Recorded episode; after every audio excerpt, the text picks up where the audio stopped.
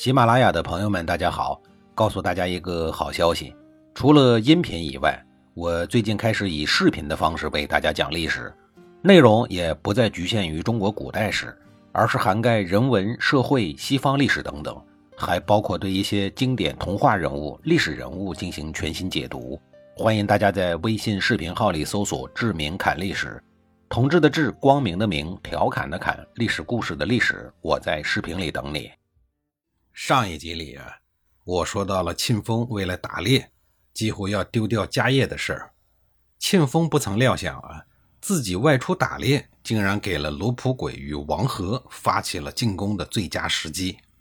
因为他们首先要杀庆丰的儿子庆舍，发起行动之前要先占卜预测吉凶，这是在试探庆舍是否已经有了戒心。看过占卜的庆蛇，显然对于即将到来的灾难一无所知。罗普鬼终日忙着谋划讨伐庆氏，神经兮兮，形迹可疑，早已经引起了他的老婆，也就是庆蛇的女儿卢普江的怀疑。俩人结婚虽然不足一年，但毕竟生活在一起，就算是同床异梦，卢普鬼也不可能把什么事儿都给瞒得死死的。卢普江问道：“你有什么事儿瞒着我吧？”卢普鬼支支吾吾的不想说，卢普江又说：“有事儿你不告诉我，你一定不会成功的。”事已至此，卢普鬼明白，老婆恐怕已经什么都知道了，再瞒下去也没多大意义，干脆将自己的计划给说了出来。按照这个计划，卢普鬼将和田氏、鲍氏、高氏等族一起，在举行长祭的太公庙里，长祭啊，也是一种祭祀礼仪。在这儿呢，杀死老丈人庆舍，继而灭掉庆氏。实施计划的那一天是公元前五四五年十一月七日。令人匪夷所思的是，卢普江听了这个以自己老爹为攻击目标的行动计划，不仅没有表现出任何的惊讶和愤怒之情，反而为这个计划增加了一个更为周密的环节。他对老公卢普鬼说：“我父亲这个人很奇怪。”常祭那种场合，你请他去啊，他肯定不去的。但是你如果阻止他去呢，他就一定会去的。这个人性格倔强的很，我呀这就去劝阻他。卢普鬼答应了。这对卢普鬼而言呀，是一个非常危险的决定，因为卢普江说服父亲前往参加长祭的方法是阻止他去，而阻止他的办法是告诉他实情，有人要杀了他。万一卢普江是在耍花样呢？万一庆舍听了女儿的劝阻，不去参加长祭活动了呢？又该如何是好呢？还记得我在第六十集里讲过的人尽可夫的故事吧？雍纠想杀老丈人寨众，结果被老婆告发，自个儿死了不说，还害得郑立功被吓得跑出了王宫。随后发生的事情证明了卢普江是站在自己丈夫这一边的。她打算牺牲掉自己的老爹，保全自己的老公。当她告诉老爹庆舍不要前去太公庙，否则必遭不测的时候，庆舍立刻决定前往，并且反问女儿说：“谁有那个胆量啊？真逗！”人尽可夫的故事不再重演。卢普江以一种令人不寒而栗的冷酷，将自己的父亲推上了死路。十一月七日，齐国将在太公之庙举行秋祭。庆舍大摇大摆地率领着大量的侍卫前往太公庙而去。见庆舍动身出门，卢普鬼等人才彻底放下心来。到了太公庙以后，卢普鬼与王和仍然作为庆舍的贴身侍卫保护着他。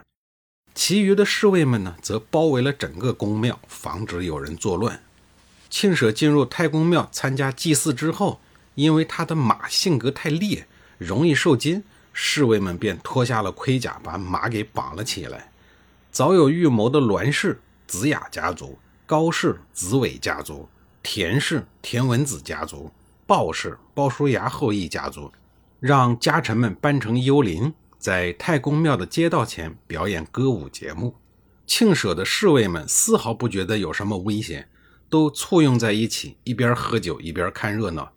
幽灵们边走边表演，慢慢的就离开了太公之庙，到达了雨里。庆舍的侍卫们也紧追不舍，兴高采烈地追着看热闹。见庆舍的侍卫们都已经离开了，栾氏、高氏、田氏、鲍氏之徒就将庆舍侍卫们脱下的盔甲给穿上，在子雅、子伟、鲍国、田文子四人的率领下攻打太庙。来到了太公庙前，子伟猛然抽出了大锤，砸了庙门三下。得到了信号的卢普鬼立刻从后面用长戈刺向了老丈人庆舍。王和呢，则用大刀猛砍庆舍，一刀就把他的左肩膀给剁了下来。巨变之下，庆舍的右手死命地抓住了宫庙的船子，将整座宫庙都摇晃得震动有声。随后清醒过来的庆舍。拿起祭祀桌上的各种容器就乱砸人，重伤成这个德行了，他居然还能杀死几个人。老丈人庆舍之凶猛由此可见。最终声嘶力竭的庆舍还是因为流血过多而死。随后卢普鬼王和二人又杀死了陪同庆舍前来祭祀的庆神和麻英。猛然间看到了宫庙之内的惨烈血案，傀儡齐景公被吓得是手足无措。鲍国赶紧上来安慰说：“群臣可都是为了君王您啊！”随后就让田文子护送齐景公回到了宫中。十一月十九日，从来地打猎回来的庆丰得到了叛乱的消息，立刻率兵攻打临淄的西城门，但是呢，没能够攻克。不甘心的庆丰又转到北门，结果北门之人猝不及防，被庆丰攻入了城内。但是，当他继续攻打齐景公宫殿的时候呢，还是没有能够攻克。情知不妙的庆丰知道大势已去了，只能率领着跟他一起打猎的残余部队逃到了鲁国。为了取悦鲁国，庆丰把自己那辆华美无比、光可见人的豪车献给了鲁国的新任执政季孙宿。后来，在叔孙豹所设立的欢迎宴会上，庆丰又刻意把自己表现成一个知礼的人。把各路祖宗神仙都给祭祀了一遍，可惜呀，他搞错了。欢迎宴会上呀，是不适合搞祭祀行为的，这让叔孙豹十分的不悦。于是，叔孙豹命令乐师演奏了一首《毛痴》，以讽刺庆丰的不懂礼。结果呢，庆丰还没有听懂。看来呀，喜欢与野兽为伍、喜欢打猎的庆丰，没学好周朝的老理儿，跑到鲁国来丢人了。不久，齐国派使臣前来，责备鲁国收留了庆丰。得，鲁国不敢再收留他了。庆丰呢，只好离开了鲁国，然后一路向南，最后逃亡到了遥远的吴国。吴王于季收留了他，还将位于今天江苏镇江境内的一个叫朱方的地方封给了他，还把女儿也嫁给了他。随后，庆丰把族人都召集到了朱方。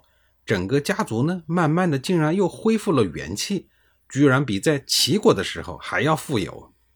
子服惠伯见此情形，有些不解的对鲁国大夫叔孙豹说：“老天大概是要负淫乱之人了，庆丰又富起来了。”叔孙豹回答说：“善人富了是赏赐，坏人富了叫灾殃。老天是要让他遭殃了，或许是想让他们聚在一起，同时歼灭吧。”叔孙豹这番话说的是真歹毒啊！庆丰虽然在齐国作恶多端，但毕竟与鲁国人无怨无仇啊。人家在吴国富起来了，又妨碍你鲁国人什么事儿啊？然而啊，冥冥之中仿佛自有定数。下一集里呀，我再给您详细的讲述。